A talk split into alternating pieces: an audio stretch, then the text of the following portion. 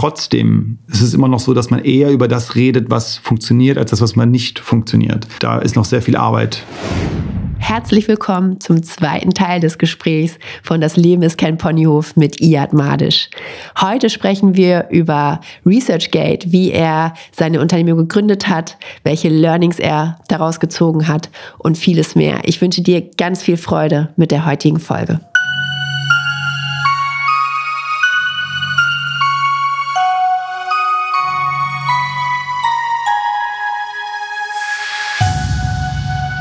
Wir wollen zum Unternehmertum kommen. Erzähl uns doch äh, bitte einmal kurz, was du mit ResearchGate machst. Genau, also ResearchGate ist eine online-sozial, also ein soziales Netzwerk, welches Wissenschaftlerinnen ähm, der ganzen Welt miteinander verbindet und damit ermöglicht, äh, jegliche Art von Ergebnis mit anderen Forschern und Forscherinnen zu teilen. Ähm, dadurch ergibt sich ja die Möglichkeit, dass die Forscher ähm, sich mit anderen Leuten austauschen können, Kollaborationen kreiert werden und dann neue Forschungsprojekte entstehen.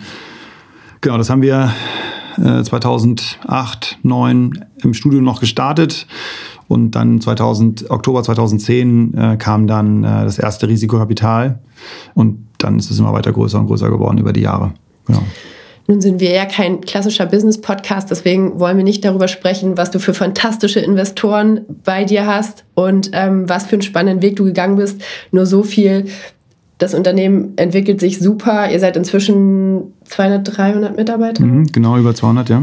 Macht auf jeden Fall äh, inzwischen Millionen Umsatz. Ja, viel? ja. über 20. Ja, mhm. ja, also ähm, entwickelt sich auf jeden Fall super. Ähm, nun kann ich mir vorstellen, dass Menschen zuhören, die sagen, okay, das klingt für mich jetzt, ich komme nicht aus dem Unternehmertum, alles relativ abstrakt. Kannst du vielleicht auch sagen, was ResearchGate für die Welt für einen Mehrwert liefern kann. Ja, also was die meisten Menschen äh, nicht wissen, ist, dass Forscher und Forscherinnen eigentlich gar nicht miteinander reden. Mhm. Also die meisten Wissenschaftler, die an dem nächsten Medikament arbeiten für eine Erkrankung, sitzen eigentlich in einem Elfenbeinturm und wissen nicht, wer oder, äh, oder was woanders in der Welt gerade passiert. Ähm, und das dauert natürlich dadurch, oder das, das kostet dann Zeit ähm, oder das kostet sowohl Geld als auch Zeit, um dann schneller zu gewissen Ergebnissen zu kommen. Ähm, die Ergebnisse, die dann wiederum für uns alle Menschen relevant sind, wie zum Beispiel ein neues Medikament für eine, für eine Erkrankung oder ähm, äh, neue Errungenschaften in der Energieproduktion äh, oder, oder ähm, wo auch immer jegliche, jegliche Bereiche in der Wissenschaftswelt. Und wir haben halt diese Plattform aufgebaut, wo sich jetzt alle diese Wissenschaftler aus all diesen Disziplinen, aus allen Ländern der Welt, aus 190 Ländern der Welt, auf dieser Plattform tummeln ähm, und dann nicht nur innerhalb der Disziplin miteinander kommunizieren, sondern auch ähm, ähm, über Grenzen hinweg. Und das führt natürlich dazu, dass die Geschwindigkeit, in der wir neue äh, Informationen mit anderen Informationen verbinden, aber dann vor allen Dingen Menschen mit Menschen verbinden, ähm, dazu führt, dass wir schneller ähm, wissenschaftliche Durchbrüche haben. Mhm. Genau. Und das ist das ist natürlich für jeden relevant und äh, dass, dass, dass das so funktioniert überhaupt. Das hat vorher überhaupt nicht funktioniert. Vorher waren das, wie gesagt, alles isolierte Bereiche, ähm, wo Forscher und Forscherinnen nur für sich gearbeitet haben und vielleicht ein oder zwei Leute mal auf einer Konferenz getroffen haben haben, aber nicht in einer strukturierten Art und Weise. Das heißt, nochmal pragmatisch gesprochen, in sämtlichen Bereichen, eben sei es Medikamente, irgendwelche Weiterentwicklung zu Krankheiten, aber auch, es geht ja nicht nur im medizinischen Nein, Sektor, richtig? Alles, alles Chemie, Physik, Social, also äh, Sozialwissenschaften, jegliche Wissenschaftsbereiche. Mhm. Und ähm, Beobachtet ihr das oder wie nehmt ihr das wahr? Gibt es da schon ähm, irgendwelche tollen Ergebnisse, die eben ohne ResearchGate vielleicht nicht stattgefunden hätten? Ja, also wir finden durch Zufall immer wieder äh, große wissenschaftliche Durchbrüche, die nur durch ResearchGate, also durch, die, durch, die, durch das durch das Werkzeug oder durch die Plattform ResearchGate ermöglicht worden sind, ähm, wie zum Beispiel ein, ein Forscher, der in äh, Nigeria ähm, äh, ein Kind hatte, was gestorben ist in der Klinik und wusste nicht genau, woran es gestorben ist und hat dann die, die Blutproben äh, an, an jemanden in Italien geschickt, der das analysiert und hat einen neuen Pilz gefunden, der vorher nur Pflanzen infiziert hat und jetzt zum ersten Mal auch Menschen infiziert hat. Und diese Verbindung zwischen dem Orazio, dem italienischen Professor, und dem Emanuel, dem äh, nigerianischen Wissenschaftler, ist nur deswegen zustande gekommen, weil die beiden sich auf ResearchGate gefunden haben. Ähm, und der, die beiden sind jetzt auch äh, immer noch Kollaborationspartner ähm, seit Jahren und arbeiten zusammen an, weiteren Projekten. Und das ist das ist das, was ResearchGate ermöglicht, den Zugang zu Informationen, aber vor allen Dingen auch zu Menschen mhm. ähm, und mit denen dann weiter an, an neuen Projekten zu arbeiten. Hm. Und du sprichst ja auch davon, dass man eben missglückte Experimente teilen kann, dass das auch so wertvoll ist. Sollten wir eigentlich sowieso alle viel mehr im Leben, oder? Damit wir voneinander lernen können. Ähm, was gibt es vielleicht noch für Analogien ähm, oder wo siehst du noch die Chancen, dass das, was ResearchGate macht, vielleicht auch in andere Bereiche transportiert werden könnte? Also der, ich glaube, der größte, wenn wir das hinkriegen würden, dass Menschen kein, was du auch gerade erwähnt hast, erstmal keine Scheu mehr haben, über die Dinge zu sprechen, die nicht geklappt haben mhm. ähm, an sich im Leben, ja, dass man auch zugibt, dass man dass Sachen nicht funktionieren, dass sie nicht funktioniert haben, aber man hat es wenigstens probiert. Und das ist, glaube ich, das, das meiner Meinung nach das Allerwichtigste, dass man Dinge wirklich am Ende des Tages probiert ähm, und nicht ja, nicht vorher schon einfach aufgibt und sagt, ich mache es erst gar nicht. Also die Chance gar nicht kreiert, dass man etwas erreichen kann oder dass man etwas lösen kann. Und das ist etwas, was wir aus der Wissenschaftswelt viel mehr ja, in, in eigentlich alle Bereiche äh, sich das transportieren sollte. Ich habe interessanterweise habe ich vor, vor zwei Wochen oder drei Wochen habe ich in Instagram ähm, nachts Nachrichten bekommen von Jugendlichen aus den USA. Äh, oder mir war nicht klar, dass ich aus den USA war, aber es waren auf jeden Fall Jugendliche es waren Nachrichten, ehrlicherweise, die ich nicht verstanden habe. Da ging es aber immer um einen Test. Mhm. Und was dann rausgekommen ist, ist, dass in den USA in diesen SATs, es gibt diese standardisierten mhm. Tests, die alle dort schreiben müssen, für den Zugang, um aufs College zu kommen, wurde ein Text von mir, ähm, in, den ich damals für Scientific American geschrieben habe, vor sechs, sieben Jahren. Ähm, da geht es darum, warum sollten wir über unsere missglückten äh, Experimente sprechen. Äh, nicht nur in der Wissenschaftswelt, aber auch an sich. Und der Artikel wurde gewählt in, im in der qualitativen Arbeit beim SLT. Mhm. Und die Kinder sollten darüber einen Aufsatz schreiben. Und dann habe ich halt hunderte von Nachrichten von Kindern aus USA bekommen, die jetzt alle diesen Artikel gelesen haben und den halt interpretieren sollten. Ähm, also auch das scheint jetzt, äh, wenn man sich überlegt, dass das jetzt ein Artikel, der gewählt worden ist, um den Kindern in der Abschlussprüfung oder in der Zugangsprüfung zum College ähm, zu zwingen, mehr oder minder darüber sich Gedanken zu machen, was das bedeutet. Ich glaube, das zeigt schon, dass das ein großer wichtiger Schritt ist, wir als Menschen, dass wir offener mit Fehler umgehen dass wir kein Problem damit haben, das mit anderen Leuten zu teilen. Mm, wie ist das denn bei Wissenschaftlern? Musstet ihr da Überzeugungsarbeit leisten oder waren die offen, ihre missglückten Ergebnisse zu teilen? Oder ist das sowieso eher ein deutsches Problem, was wir global gar nicht so haben? Doch, das ist ein globales Problem. Das ist mhm. nicht ein deutsches Problem. Äh, wir sind da immer ja auch immer noch am Anfang. Ja, ich glaube, wir haben äh, es geschafft, ähm, nicht nur glaube, wir haben es geschafft, alle Wissenschaftlerinnen der Welt irgendwie auf ResearchGate zu aggregieren und ähm, zur Plattform zu bringen, dass sie da kollaborieren und dass sie anfangen, mehr und mehr zu teilen. Und trotzdem ist es immer noch so, dass man eher über das redet, was funktioniert, als das, was man nicht funktioniert. Da ist noch sehr viel Arbeit vor uns, um das noch, noch mehr voranzubringen, dass man versteht, dass jedes Daten, jeden Datensatz, jede Information, die man irgendwie kreiert hat, irgendwann wichtig sein könnte. Also wenn man weiß, man hat das mal ausprobiert und es hat nicht geklappt, dann muss es halt auch nicht jemand anderes nochmal ausprobieren. Mhm. Ähm, und ähm, das ist etwas, was, was auf ResearchGate schon ähm, ja, sehr erfolgreich jetzt ist, aber immer noch, noch sehr ausbaufähig äh, in den nächsten Jahren.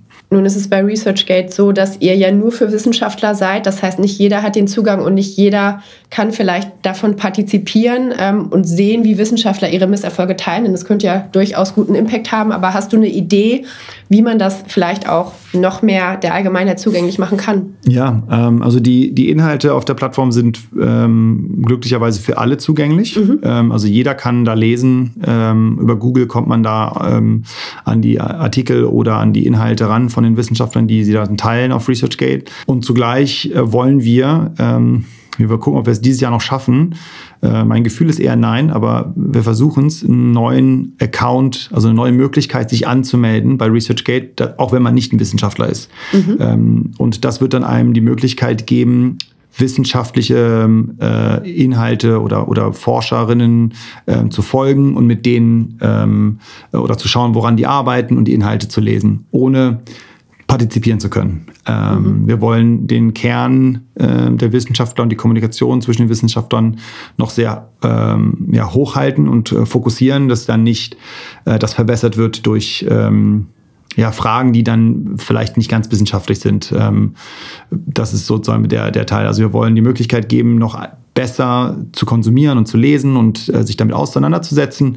Ähm, und dann ähm, schauen wir mal, wie wir den Teil noch irgendwann vielleicht unterbringen, also den Teil unterbringen können und dann aber immer noch die Forscher die Möglichkeit bieten, dass sie mit ihren, ihresgleichen kommunizieren. Mhm. Weil das hat ja auch ehrlicherweise in der Pandemie dazu geführt, dass ähm, immer wieder Ergebnisse, die auf sogenannten Preprint-Servern hochgeladen worden sind. Preprint-Server sind so äh, Bereiche, wo äh, Ergebnisse hochgeladen werden, die noch nicht äh, noch nicht über, noch nicht angeschaut worden sind, mhm. wo Menschen sich nochmal Gedanken machen müssen und so weiter. Und das hat ja immer wieder zu irgendwelchen ähm, Fehlinformationen geführt, auch in der Presse. Das wurde dann Twitter dann irgendwie getweetet, hat der und der gesagt, ja, es gibt ein neues Studie da und da und jetzt sollte man das und das ausprobieren, obwohl es klar war, dass es noch eine Pilotstudie war. Kein Mensch versteht, was eine Pilotstudie bedeutet. Also es waren so viele Dinge, die dann dazu geführt haben, dass äh, dieses Medium Twitter meiner Meinung nach eigentlich nicht dafür geeignet ist, mhm. ähm, wissenschaftliche Ergebnisse zu teilen oder so früh zu teilen, sondern dass man das erstmal in einer, einer geschlossenen Gruppe hält und vor allem die Diskussion in einer geschlossenen Gruppe hält. Mhm. Ähm, genau. Aber ja, das ist hoffentlich das Ziel, dass wir das noch weiter ausbauen, Ende des Jahres, sonst nächstes Jahr.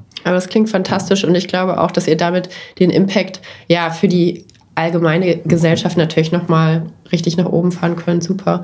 Wir bauen ja tatsächlich auch eine digitale Plattform, wo es eben um sozialkultur oder sozial nachhaltigen Wandel am Ende geht, die sich aber auch eben an, ja, an Endkonsumenten sozusagen, also wirklich an die Gesellschaft wendet. Und da können wir äh, vielleicht im Nachgang dann auch nochmal sprechen, ja. weil ähm, die auch am Ende ein Framework liefern soll für ja, ganz viele Initiativen, für andere Plattformansätze wie euren vielleicht, weil wir versuchen wollen, die Dinge zu bündeln, um ja, um auch am Ende nochmal Informationen für Menschen zu bieten, die wirklich ganz klar so de deklariert sind, wir möchten den Menschen in den Mittelpunkt stellen und einen Mehrwert liefern. Wir haben ähm, da kein ökonomisches Interesse. Die Firma ist auch in Verantwortungseigentum gegründet. Und ähm, ja, genau. Also ich hoffe, dass sich ja wirklich mehr, mehr solche Plattformen jetzt äh, entwickeln werden. Und mhm. ich glaube, dann kann sich auch viel bewegen und der Stein dann auch schneller ins Rollen kommen, als wir uns das vielleicht vorstellen können. Weil eben, wenn man dann mal eine Plattform kreiert hat, du sprichst ja auch mal gerne vom Hockeystick, aber wo der dann wirklich kickt, dann, ähm, ja, dann kann man eben auch innerhalb von kurzer Zeit wirklich die Welt verändern. Mhm. Ja. Noch ein anderes Thema. Ich muss dich fragen, du bist im Digitalrat der Bundesregierung. Äh, was muss denn passieren, damit wir die in der Verwaltung veraltete Bürokratie endlich loswerden? Seid ihr da auf einem guten Weg oder was können wir noch machen? Ja, ähm, wir haben gerade in der Phase, als wir ähm, ernannt, also auch gerade ganz am Anfang ähm, der Digitalrat ähm, geformt worden ist, haben wir als Digitalrat äh, auch das eigene technologische Team innerhalb des Bundeskanzleramts, die Verwaltung, um die Verwaltung zu digitalisieren, aufgestellt. Ähm, das Team ist jetzt, glaube ich, schon 100 Leute groß ähm, und ähm, da geht es vorwärts. Ich glaube, der, der wichtigste Teil ist äh, wirklich die ganze Verwaltung selber muss, digi also muss digital denken. Mhm. Ja, das ist, äh, also in den Köpfen der Menschen. Genau, ja. richtig, in den Köpfen der Menschen. Das muss sich, muss sich ändern, das Mindset muss sich ändern. Wir dürfen Digitalisierung nicht als Gefahr sehen oder als potenzielle äh, Möglichkeit, meinen Job zu verlieren. Ähm, dann äh, designen wir Produkte, die am Ende die das Leben nicht einfacher machen, sondern eigentlich nur den Status quo versuchen zu halten und dann nur in die digitale Welt zu transferieren. Also da sind wir auf einem guten Weg. Ähm, die Digital Service Unit, die von der Christina geleitet wird, ähm, ja, macht große Fortschritte und digitalisiert mehr und mehr in der Verwaltung. Aber da ist noch, ja, ist einfach noch ein großer, ein weiter Weg, den wir gehen müssen, weil natürlich Deutschland, äh, darf man auch nicht vergessen, historisch gesehen, die Verwaltung, dafür wurde sie halt immer abgefeiert. Mhm. Wenige, Men äh, wenige Länder in der Welt hatten so eine äh, durchdachte Verwaltung, wie, wie Deutschland sie hatte. Ähm, und das jetzt aber zu überführen in, in eine digitale äh, eine digitale Welt fordert oder benötigt dann auch ein sehr, an vielen Stellen, dass Dinge eingedampft werden müssen. Dass viele Dinge, die vorher äh, in verschiedenen Streams gefahren worden sind, in einen Stream überführt werden müssen. Das tut halt weh. Aber mhm. ich bin äh, hoffnungsvoll, dass wir das hinkriegen. Was ich halt gelernt habe in der Zeit, als ich jetzt in der Bundesregierung gearbeitet habe, ähm, jetzt mit einem Digitalrat, eine Demokratie wurde ja nie dafür designt, operativ stark zu sein. Mhm. War ja nie, das war für mich dann auch so klar. Ich saß dann da mit der Bundesregierung und habe dann überlegt, ja, das ist ja eigentlich nicht der Sinn gewesen. Der Sinn der Demokratie ist nicht zu sagen, wir wollen eine Unit aufbauen, die schnell Sachen gut umsetzen kann. Ja. Das war ja nie der Sinn einer Dem oder ist ja auch nicht der Sinn einer Demokratie. Und da denke ich immer, dass man den demokratischen Teil, wofür eine Demokratie stehen sollte und warum sie weiter existieren sollte, warum sie wichtig ist, trennen muss auf irgendeine Art und Weise von der, wie setzen wir denn Dinge eigentlich um? Mhm. Und deswegen sind wir so ein bisschen in, einer, in, einem, in, einem, einem, toten Ende, wo wir mhm. uns nicht mehr richtig bewegen, weil wir diese beiden Sachen vermischen. Wir vermischen den Teil der Findung der Richtung mit der Umsetzung. Ja. Und das ist ja auch im Unternehmen nicht anders. Also im Unternehmen hast du hast du gewisse Strategien, die du dir überlegst, die machst du am Anfang des Jahres oder, oder wann auch immer und dann muss man sich auch um die Umsetzung kümmern und dann kommen natürlich auch immer neue Themen dazu. Es ist ja kein statisches System, auch eine Bundesregierung ist kein statisches System und auch, auch ein Unternehmen ist kein statisches System. Aber trotzdem muss es irgendwie eine Möglichkeit geben, dass diese, diese operative Exzellenz, die man dann kreieren muss, ähm, dass die dass man auch weiter an der feilt. Mhm. Und das sehe ich nicht. Mhm. und deswegen wird der Apparat immer größer, immer komplizierter. Und weil immer mehr Leute bestimmte Dinge ähm, repräsentiert haben möchten, einfach gesagt. Aber was das wiederum die Operational Excellence, die operative Exzellenz wieder vermindert. Und das, denke ich, ist ein, einfach ein, ein, ein, gedanklicher Fehler, den wir einfach haben, wenn wir auf das System Demokratie oder das System, wie wir es jetzt gerade haben, gucken, wenn wir einfach Sachen umsetzen wollen. Dafür wurde das einfach ja nie designt. Mhm. Ja. Da könnte man vielleicht auch mit externen Schnellbooten arbeiten. Also dass Absolut. man wirklich, ich persönlich propagiere ja auch mal die engere Verzahnung von Wirtschaft und Politik, ohne dass es geklüngelt wird oder irgendwas, sondern wirklich ähm, um ja die Politik in das 21. Jahrhundert zu heben und ähm, auf das Niveau, auf auf der wir sie brauchen am Ende auch. Ähm, nun kann die Politik natürlich auch von ResearchGate lernen. Ihr teilt das Wissen, ihr ermöglicht da vieles. Glaubst du, dass wir auch aus diesem wettbewerblichen Denken mehr rauskommen sollten sogar? Denn das ist ja genau wie du sagst, diese Angst, die einfach viele auch noch in sich haben. Jemand anders könnte an meinem Stuhl sägen oder jemand anders ist besser als ich. Ja, ähm, sehr guter Punkt. Ja, definitiv. Ich glaube, dass Wettbewerb zum gewissen Grad helfen kann. Ähm, und andersrum muss man schon, soll, oder sollte man die Selbstreflexion haben, dass man ja dann trotzdem einen gewissen Wert hat, unabhängig davon, ob man am Ende das, das Rennen gewinnt oder nicht. Ja. Auch wir, als wir gestartet sind, ähm, hatten wir 40, 50 Konkurrenten, die alle dasselbe gemacht haben. Und wir hatten Konkurrenten, die waren am Anfang äh, Peter Thiel zum Beispiel, der hatte in einen Konkurrenten von uns investiert. Ähm, Lab Meeting hießen die damals. Und, und drei Jahre später hat Matt äh, zu, gesagt zu Peter, gesagt, Peter, guck dir mal bitte das Ding an. Ich glaube, das wird der Gewinner sein in dem Space. Und dann mhm. hat Peter Thiel bei uns investiert. Also da ist überhaupt keine, das ist ein sehr ähm, äh, auch gedanklich ein sehr äh, flüssiges äh, Denken und äh, sehr fluid zwischen den, zwischen den Bereichen. Also ja, Konkurrenz ist hilfreich, um an sich selbst zu arbeiten. Konkurrenz ist aber nicht hilfreich, wenn man versucht zu denken, ich mache das nur, um jemanden anders zu zerstören. Mhm. Und das ist, glaube ich, so diese, äh, wo wir uns ein bisschen ändern müssen. Ja? Die ja. Konkurrenz hilft. Also wenn ich auf dem, wenn ich Beachvolleyball spiele und ich, und spiele gegen ein Team, dann hilft mir das andere Team, dass ich besser werde. Mhm ich habe nichts davon, ähm, wenn ich gegen das andere Team gewinne, wenn ich nicht dadurch besser werde. Und das ist, glaube ich, so diese, das, was man unter, äh, ja, was wir neu denken sollten, wenn es um Konkurrenzkampf an sich geht. Ja, super wertvoll. Wir kommen langsam zu Ende. Schade, und ne? ergänzend meiner immer letzten Frage würde ich bei dir, weil ich gesehen habe, dass du unwahrscheinlich viel liest und spannende Bücher liest, dich gerne fragen, was sind so deine drei Top-Bücher, die du empfehlen kannst, für den eigenen Weg, auf dem Weg zur eigenen Stärke? Also ich finde die Bücher alle von Ryan Holiday ganz gut. Mhm. Da ist eigentlich egal, welches man liest. Der beschäftigt sich ja viel mit Stoizismus und ich finde äh, viele Gedanken aus dem Stoizismus finde ich sehr hilfreich so für, fürs praktische Leben. Ich finde äh, viele. Kannst du das einmal definieren für alle, die das Wort nicht kennen? Ach so, ja, es ist so eine Philosophierichtung aus dem aus dem alten Rom und Stoizismus. Äh, viele Philosophierichtungen sind ja sehr theoretisch und man liest sich und man denkt, okay, was will der eigentlich jetzt gerade sagen? Aber Stoizismus hat einen sehr lebensnahen philosophischen Ansatz mhm. und ähm, Ryan Holiday hat äh, jetzt, äh, das ist ein Typ, der lebt jetzt auch noch, also ist keiner, der irgendwie vor 100 Jahren oder 200 Jahren diese Dinger geschrieben hat. Ähm, der hat den Stoizismus genommen, also diese Philosophierichtung genommen und versucht, die in unsere Zeit ähm, zu transferieren und das anders umzuschreiben. Sehr, sehr gut geschrieben, sehr einfach geschrieben, sehr klar geschrieben, kurze Sätze. Ähm, und ich finde, das hat mir den Eintritt ähm, für Selbstentwicklung und, und auch wie ich sein möchte, ähm, ermöglicht. Also seine Bücher eigentlich alle sehr gut. Ich finde A Guide to the Good Life, ähm, so heißt es auf Englisch, ähm, ist auch ein Stoizismusbuch, ähm, ist ein sehr, sehr gutes Buch, ähm, was ich, also was ich schon mehrmals gelesen habe.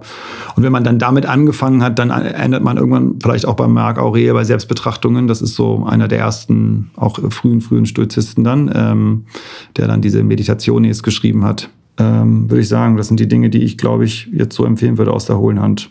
Culture Map von Aaron Meyer noch. Ich lese viel, ja. ja. Sehr viel. Super spannend. Aber auch erst sehr spät in meinem Leben gekommen. Ich habe okay. sehr lange nicht gelesen, ja. Okay. Erst seit fünf, sechs, sieben Jahren etwa. Ist das für dich auch ein Ausgleich, um vielleicht auch abends runterzufahren? Also ich kann mir vorstellen, oder auch so deine Tools nach einem harten Tag, was hilft dir da? Spazieren gehen, mhm. äh, immer abends, lesen auch spielen noch. Ich spiele noch manchmal. Richtig, also Brettspiele oder jetzt ja, Gaming? Computer. Oder? Okay. Immer noch ein bisschen. Immer noch dieses Strategiespiel, was ich. Achso, äh, du hast noch nicht aufgegeben. Ich habe es nicht ganz okay. aufgegeben. Ich habe gerade auch wieder angefangen. Ja. So viel zum Thema Durchhaltevermögen. ja, genau. Und vielleicht noch drei Weisheiten, die du wirklich für dich verinnerlicht hast, die du noch mit uns teilen magst, noch nicht genannt hast. Boah, das ist gar nicht so einfach. Ähm, ich glaube, eine Sache, die mir immer wieder äh, es ist sehr schwer, also zum Beispiel mich irgendwie mit Worten in irgendeiner Weise aus den Angeln zu heben. Und das war früher einfacher. Und irgendwann habe ich gemerkt, sind ja nur Worte, ist eigentlich völlig irrelevant, was ihr einem sagt oder nicht. Hauptsache, ich bin mit mir selbst fein. Ich glaube, dass wir da in der Welt an sich noch ein bisschen dran arbeiten können, dass wir uns nicht immer so schnell triggern lassen von äh, Dingen, die die Leute sagen oder denken oder ähnliches, sondern einfach sagen, na, wenn ich mit mir fein bin, ist doch alles gut. Und ja. was an den anderen denken, das ist doch eigentlich egal. Und das war, das hat mir auch, äh, gut, ich war, glaube ich, vielleicht schon immer ein bisschen ähm, isolierter oder, oder stoischer oder wie auch immer man das nennen möchte. Ähm, und trotzdem habe ich daran auch weiter gearbeitet. Und ich glaube, dass wenn alle, wenn alle da ein bisschen ja, da über, über sich hinaus wachsen würden und ähm, nicht nur das nehmen, was die Gesellschaft von einem erwartet. Ich glaube, da würden wir alle äh, ein Stück Stückchen weiterkommen. Hast du ein praktisches Tool, atmen, einmal so durchatmen oder irgendwas, was dir geholfen hat dabei? Ja, das ist eine gute Frage.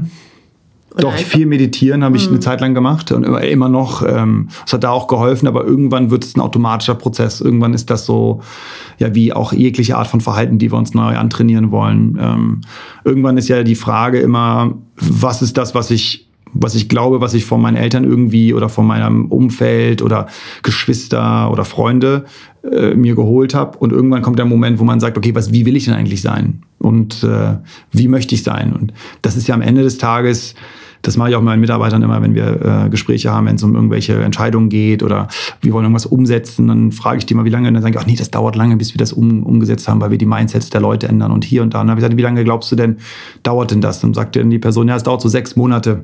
So, okay, denkst du, wir schaffen das auch in fünf Monaten und 29 Tagen? Ja, auf jeden Fall. Und dann sage ich, und fünf Monate und 28 Tage? Ja, das schaffen wir bestimmt auch. Und dann gehe ich immer weiter und dann merken die Leute, dass die Grenze, die man dann immer weiter verschiebt, umso kleiner man sie verschiebt, gibt es eigentlich, dann merkt man, mhm. kommt auf einen Tag und dann fragt man, woran scheitert es denn? An der Entscheidung selber. Mhm. Und das glaube ich, dass das zu verstehen, dass man irgendwann merkt, dass was man, wenn man etwas sein will, es einfach sein kann von einem Tag zum nächsten. Mhm. Da muss man gar nicht so kompliziert drüber nachdenken, wenn es um die Persönlichkeitsentwicklung geht. Bewusstheit hilft auf jeden Fall. Ja. Aber vielen Dank. Ich fand es fantastisch, was du gesagt hast. Und es war mal wieder ein ganz anderes Spektrum als das, was wir bisher so im Podcast gehört haben. Also danke für deine Zeit. Ihr habt viel Erfolg, natürlich auch mit ResearchGate, viel Gesundheit. Alles Liebe und ähm, bis bald. Ich danke dir.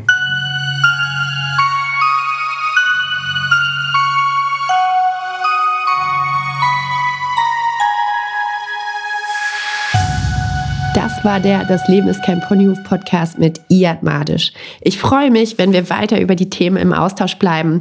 Folge mir dafür gerne auf Instagram, Facebook oder LinkedIn unter Janinellen Otto. Und für Food-Themen, Anbau und Landleben auf Instagram oder Facebook unter Frau Ultrafrisch. Wenn dir der Podcast gefällt, würde ich mich sehr über eine 5-Sterne-Bewertung bei dem Podcast-Anbieter freuen. Denn deine Bewertung macht einen großen Unterschied. Nächsten Sonntag um 9 Uhr gibt's dann die nächste Folge. Wieder mit einem spannenden Gast. Bis dahin wünsche ich dir alles Gute auf deinem Weg. Deine Janina.